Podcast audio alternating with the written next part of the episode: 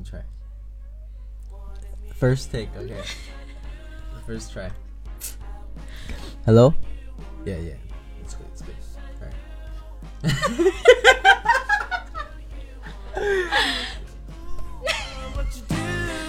What's up, guys? Welcome back to my podcast, Yeah, why not? If you like what you're hearing right now, please subscribe, share, comment, like. Anything helps. And enjoy episode. I bite my tongue, it's a bad habit. Kinda mad that I didn't take a stab at it. Thought you were too good for me, my dear. Never gave me time of day, my dear. It's okay, things happen for. Hi guys, welcome back. Finally, we're back here again. Today we have a really special guest. Actually, at the beginning of uh, this podcast, my original purpose um, was doing this podcast with someone. Like what I wrote in my intro, I'm gonna do it with my friends, share some experience. But from this whole time, it's always me alone. I had some like episodes with my friend, but like it's always online. No one actually offline in the studio with me. So today we have our first offline guest. Yay. have my girlfriend. so, okay, cheers. All right. Um, it's also her. Is it almost a month here in China? Yes, three weeks. Three weeks, yeah. Um, so let's talk about what do you think about China? Like, before actually i think you know a lot um, about china online from your friends from i don't know any news or websites you know and now you're actually in china experiencing everything by yourself firsthand so let's talk about it. is there anything different like before you came here it was like oh china is like this and this and when you actually come here you see something for different things from what you thought mm-hmm. before Okay, first of all, I want to kind of more officially introduce myself. Uh, hello, everyone. My name is Arina. Um, I'm really happy to sit here. It feels really awkward, but at the same time, I feel kind of excited. Wait, wait, wait. Where are you from? I'm from Armenia. Armenia. Where is Armenia? We don't know where is Armenia. I think, I guess, um, I cannot say all, but a lot of people from China like we don't know Armenia. Actually, before I met you, I don't even know where is Armenia. So where's Armenia? So Armenia is a country in Asia. It's near to it's between Turkey, Azerbaijan, Iran, and Georgia. It's between all these four countries. Geography class.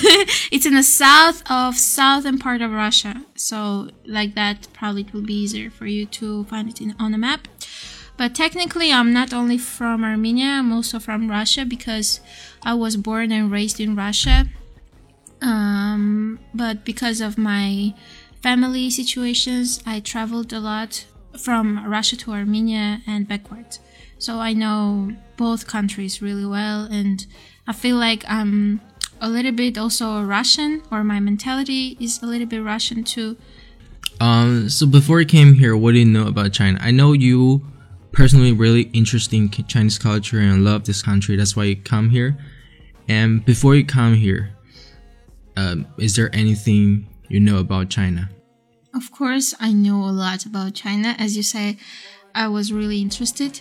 Mm-hmm. But mm-hmm. if we talk about the times that when I was not really interested and I just heard about China, the things that we hear on social media, on news or stuff, it's always some stereotype things. Because right now, when I'm here, um, I feel like even me, who was interested in China, uh, had some stereotypes about China. So, mm. actually, I have a lot. Actually, we we no, talked about not before. a lot. So we're in Ningbo right now, and the thing that made me the most shocked is that China is really clean. I mean, the streets and everywhere I go, I notice that you really it's always really clean and it's it's making feel it's making me feel really comfortable here because even in Armenia in Russia I never see these kind of clean streets and let's say clean toilets and this kind of stuff so I'm pretty shocked. Uh, And this thing actually, yes, it's stereotyped that usually they're showing us some Chinese cities in a, even news shows or some uh, movies. They always show China as oh, uh, some crowded place, a lot of people, some dirty streets or anything like that. For me, it was it, it was also surprising for me that it's really clean here. And I think the second thing for me um, is that everyone were telling me, oh, you need to be prepared for Chinese food. You probably will not get used to it. A lot of uh, foreigners are going to China and they have troubles with that because they can't eat anything or stuff. But for me, I come here and I feel like this is the tastiest food I ever eat in my life. Okay, I will not say about some Armenian dishes I really love, our national cuisine but I really I feel like in my past life I was a Chinese person because right now I'm enjoying almost everything I eat. I say almost because some food I still don't understand the vibe, but I'm still interested in trying it and I, I like all the flavors and probably Ling is really good in picking those dishes and restaurants so hmm. yeah Of course, I take I took you to all these best places. Oh, thank you. But Yeah. anyways, even when I'm going with my friends, with my classmates here, um, anywhere I go, we really like the food there. Like, So so far, the food you tried, which one is the best one you wanna mention here? It's the uh, best. you know it. I On the really top. like the. It's a pork. You say it's a pork Yeah, it's in pork. uh, sour and sweet sauce. okay, Oh. it's uh, it's northeastern food, I guess. 锅包肉, it's 东北菜, I guess. 嗯，东北很好 dish. 吃。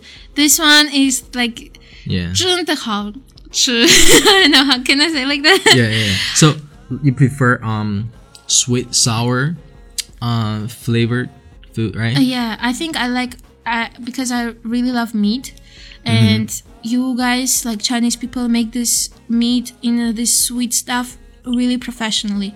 Because before I never tried something like that. It's it's really good. I mean, Me as a Sichuan, you know, people Mm-hmm. here, I love spicy food. I love And I- spicy too. when you came here, the first thing I want you to try some spicy, you know, Sichuan local Mm-hmm. dish stuff. I, I took you to that place and I feel like you don't really feel that. I think it's like because usually in Sichuan food, like all those spicy food, they put a lot of garlic, and you don't like garlic, right? It's just I love the flavor of garlic. I love the taste of garlic, but I don't like eating garlic. So sometimes when I see a garlic in food, I, I'm starting to like uh, take it out, and this process is kind of long. And you might think that oh, I don't really like it, but in reality, I I like Sichuan food. It's just Sichuan spice is a different kind of spice for us. When we eat something spicy, it's burning our throat and stomach part but the chinese spice is like a dry spice. And when you eat it your nose is running your eyes are crying as well and mm, it feels really different from our spice. So it was true when people were saying oh like sichuan spice chinese spicy food it's like really different from our food. Yeah it is different. But i'm getting used to it. I mean the things that i tried sichuan food i liked it but as you said, because of the garlic and things, I think it's just probably I will always take out the, that garlic. It's just I don't like eating it. Okay. Alright. So yeah, that's the thing I noticed. And the say the things you said about the city is really clean. And this is also my first impression of uh, the city Ningbo when I just came here because I'm from a small town of Sichuan. I'm just gonna be honest with you guys. Like my hometown is dirty, really dirty. The street you see a lot of you know, um, like a mud. You walk outside, and it's raining. Your shoes gonna be really muddy. And that's one of the things I hate the most about my hometown. It's not like a bad thing. It's just that's how it is. And also you can see a lot of um, you know garbage on the street. But nowadays, you know, it's like much better than before. I think it's more about the government and about how they're managing this stuff. Yeah, yeah, because here, let's be honest, everywhere, anywhere you go, if you have a trash in your hands, you can always look left or right and find a place to throw it. So you will not throw it on the ground or anything. Like these things are government who are uh, put in these garbage cans, and all other things about the mold you said. Uh, it's also about the streets and about the material of the asphalt. Yeah, um, here the city is more organized than I think some other cities. And also, you said the trash bin. Mm-hmm. And I was walking there for like more than 20 minutes. I didn't see any trash bin there. So I was thinking at that time, that's why it's really dirty. Like, you know, the garbage everywhere because we don't have enough trash bin. When we holding a paper, I don't even know where to throw it away. Yeah, yeah. So here I can say, you know, I walk five minutes, there's a trash bin, and another five minutes, and another one, and I see a lot of uh, cleaner on the street. They're clean, even though they're really clean, they're still clean there. So this is one of the things make me, you know, fall kind of fall for the city. I like I like this vibe here, clean, peaceful, not the busy the city, you know, fast paced life. I don't have any shocks. Uh, maybe only the one thing is that during my rides on subway, sometimes there are people who are talking really loud on their phone with someone, and usually it's old people.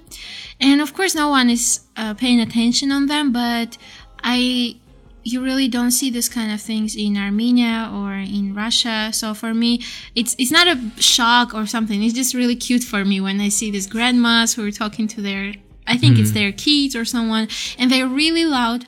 Uh, oh, and about loudness, Chinese people when they talk, sometimes it feels like they're arguing. Like uh, before, maybe two weeks ago, I had that shock. Still have. I was always thinking that, oh, what happened when I hear these loud sounds? But now I get used to it, and now I see that they're just talking like that. And you were always telling me that, oh, you should get used to that. It's just our our style of talking. It feels like you're arguing, arguing, guys. But Cause, cause you said once I remember I took you to the uh, supermarket.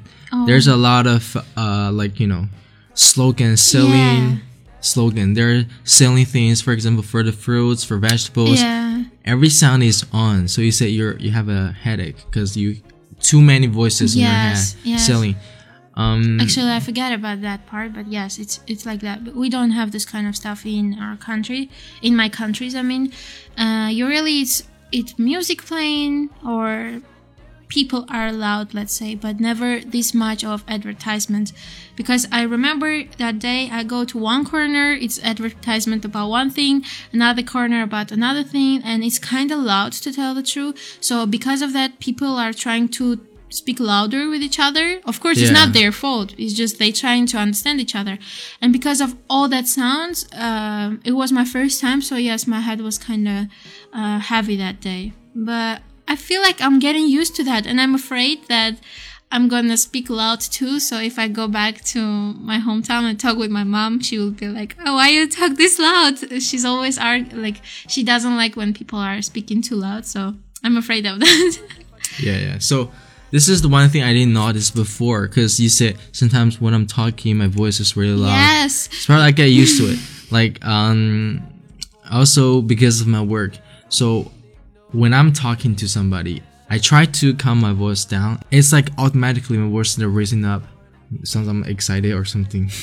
Yeah, it's it was shocking for me that you also do that because you can say some pretty simple stuff but with really excited voice. So I was like at first I was not paying attention on that, but later I realized that it's just your speaking style. You're just like loud and I was like, "Ah, can you say this thing a little bit not that loud, please?" Because uh, it's impossible to live 24/7 with this loud atmosphere around. Mm, okay. So, what about the people? Have you experienced any people that make you feel like it's a different type of Chinese people? Like we heard that Chinese people are like this. Now I what I see is like this. Or have you ever encountered any like experience? Um, actually, I don't like to qualify everyone by, oh, Russian people or Chinese people, these people, American people. Of course, any country has their special, some spices of their behavior, let's say.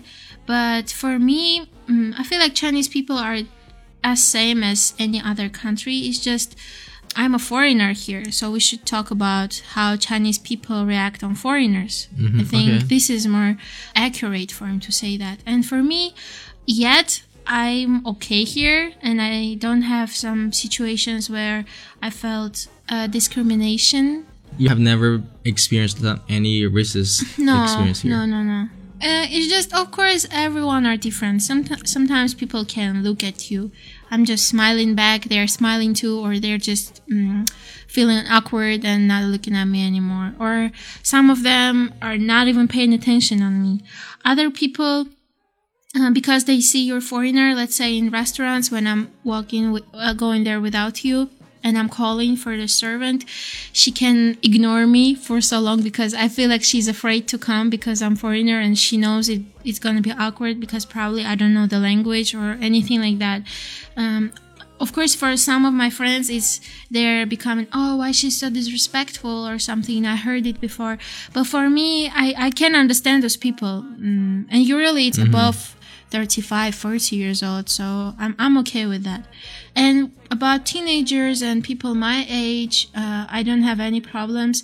Usually, when I'm asking for help in university or anywhere I'll be, um, they're always mm, helping me. They're really warm-hearted and yeah yet i feel really good in china about uh, people and about the conversation with chinese people And what about you as a foreigner here? The life so far, how do you feel? The life compares to the life you were having in Russia or in Armenia. Of course, it's hard for me right now because my language is not as good as it should be for just comfortable living in China. Yeah. And uh, I felt really bad, bad as you remember first week when I just come here because um, I feel like in China you don't feel yourself as a complete person if you don't have Weixin, Alipay, Yeah, all yeah. this like yeah SIM card and everything because everything is in your phone. If you can't use your phone, um, you feel kind of out of this world. Uh, it feels like you're out of the community, out of the publicity. So I- I felt really bad first week because I was I felt like I'm too much connected to you. I felt mm. like a mm. baby, and anywhere I go, I'm like, oh, what should I do here? How can I do it here? How can I do it by cash and stuff? But right now, I feel more and more like Zhongguoren because mm. I mm-hmm. have on my phone, uh, like everything in my phone. I know how to use that, even though I don't have I don't know some characters. I still understand how to scan uh, bikes and um, my favorite thing, um, how to scan this, how to do that. So yeah, I feel more and more involved in society here. Yeah, I feel like the life in China is phone centered. You have to use your phone Yeah.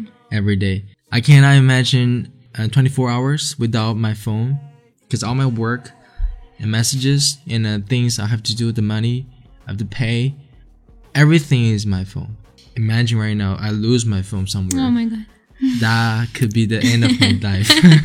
No, in Armenia or in Russia, I never use um, power bank or anything like that because, Yeah. yeah. if your phone is dying, you will just get home and it's okay. But here, uh, without power bank or without a like good phone that holds um, battery for a long time, it's impossible to live. And I'm here. I'm charging my phone. I think two or three times more than in Russia or Armenia because I'm always using my phone. Like I'm going to subway, I need to scan it. I'm going to school, I, I need my phone. I go to restaurant, I need my phone. So here, without phone, yes, it feels like your life is ended. I don't know. It has two sides. From one side, it's good because we have to use these technologies, Yeah. and it's making our life much easier. Let's say the truth. But from the second side, it makes me feel like I'm too relied on something uh, with screen, and it's just like a little box that controls my life. Yeah, so yeah, it yeah. feels kind of weird. this is the thing like so sometimes i when i'm in holiday i try to you know don't touch my phone for like maybe a whole afternoon four hours Yeah, you touch your laptop.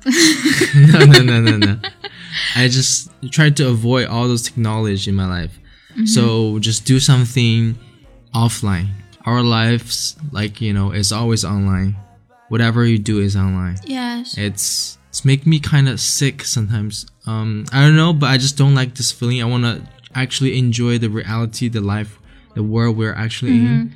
So I don't want to touch my phone, and it feels good sometimes. Once, you know, when I was in university, I tried to go out to a really far shopping center. I forgot to take my phone. Oh my god. and my roommate they're sleeping. I was locking the door for like 10 minutes. They were like uh, deadly sleeping so nobody w- woke up. I was like okay fuck it, i'm just gonna go to you know i have my wallet. So i have some cash there. I did everything by cash and it was feels really good. I had my camera so i was thinking to take some pictures. I actually focused on taking pictures without checking my phone and stuff. Yeah that experience made me you know realize that it was really good without phone. Um so sometimes i kind of imagine what was the life like before before Yeah. all this technology yes, right? yes. in russia armenia. I guess you guys still use a lot of phones but not as much as like Yeah, we, we, have we still have this problem actually. We're talking about the same things in Russia about um, phones, about um, addictive behavior with some machines and technologies. Uh, and also the government are talking about it because of kids and because kids are getting more and more addicted to games and everything. We we talk about the same things in Russia. It's just uh, in China you need to use these tools for your daily life. Anywhere you go, you need your phone. In Russia, you don't really need your phone to tell the truth. so it's like optional you can Yes, use it yes. but you can also Yeah, yeah. leave without it. we it still use cash in Russia, in Armenia. We don't really need our phones as much as in China, in Russia. Uh, the thing is that mm, in Russia, teenagers, like people my age, we still discuss this problem because our generation usually, when we're trying to rest, we're using our phones, trying to watch movies. Or right now, the most popular thing is TikTok in Russia, in Armenia as well. And this is the most wrong thing we can do is to rest in our phones in, or in internet because this thing is making our head even more messy. feel like after I'm using my phone for a long time, um, my head is full of trash, to tell the truth. Yeah, this is one thing I I feel the same because sometimes I had like you know intensive work day, mm-hmm. like a whole day, like eight hours, ten hours mm-hmm, working. Mm-hmm. So at the end of the day, I just wanna quickly you know distract myself from work. Yeah. So normally, if I'm just like resting without doing anything, just like lying down, it it's really slow. I don't like that mm-hmm. feeling. The only way, the quick way, just drag yourself out of the work mode is just scrolling some videos. Yeah, and it's a problem because did you notice that when you use your phone, the time flies so fast? Like mm-hmm. you're just scrolling, let's say, videos, and you're like, oh, it's 30 minutes past already. But when you do something else, let's say, you're cleaning around your house and singing some songs and everything. When I'm checking the time, I'm like, oh, I still have this much time. It's like when you use your phone, I feel like the time is passing really fast rather than when you're not using it. I feel like when I'm not using my phone, I'm living my life. And when mm-hmm. I'm using my phone, I'm just spending my time in a quick way. Yeah. I think it's not good because I don't know when I'm gonna die. So it feels Yeah. like I'm cutting my life little by little every day. Yeah, so actually, when I was watching those videos, yeah, I was enjoying it, laughing, it's funny and stuff. But after that, I feel even more tired than before when I started to, you know, watch those videos. Mm-hmm. I feel like it's not resting, it's just quote unquote relax. Yes, It's not it's good. hundred percent not a good way of resting. Yeah, yeah, yeah. Phone, never. So, overall, how's your experience so far in China? Is it good? Try to find maybe three words to describe the life here, your experience so far. 嗯，很高兴，很漂亮，很好吃。Is it enough? Oh, that's perfect. Yeah. yes. Okay, so I want to introduce you to our audience. You were supposed to be the, you know, co-host of this podcast, but this is your first time to be here. We're really happy to have you here right now. Oh, thank you. I'm happy to be here too. I hope that you know next episode is gonna be soon. And actually, uh, it will be good if um, everyone will maybe they have some ideas what they want to hear. yeah, if you guys have any ideas or um, opinions, different views of, Yes. from what we said or talk about on the podcast, just leave a comment and we can talk about it. Um, yeah. And sorry again for making you guys, you know, waiting for such a long time. Really happy to be back. Um, yeah, so guys, we'll see you next time. Bye bye. Bye bye. Thank you. Now that you're back, I can decide if I decide if you're invited. You always knew the way to wow me. Fuck around, get tongue tied. I turn it on, I make it rowdy, then carry on, but I'm not hiding. You grabbing me hard, cause you know what you found is biscuits, it's gravy.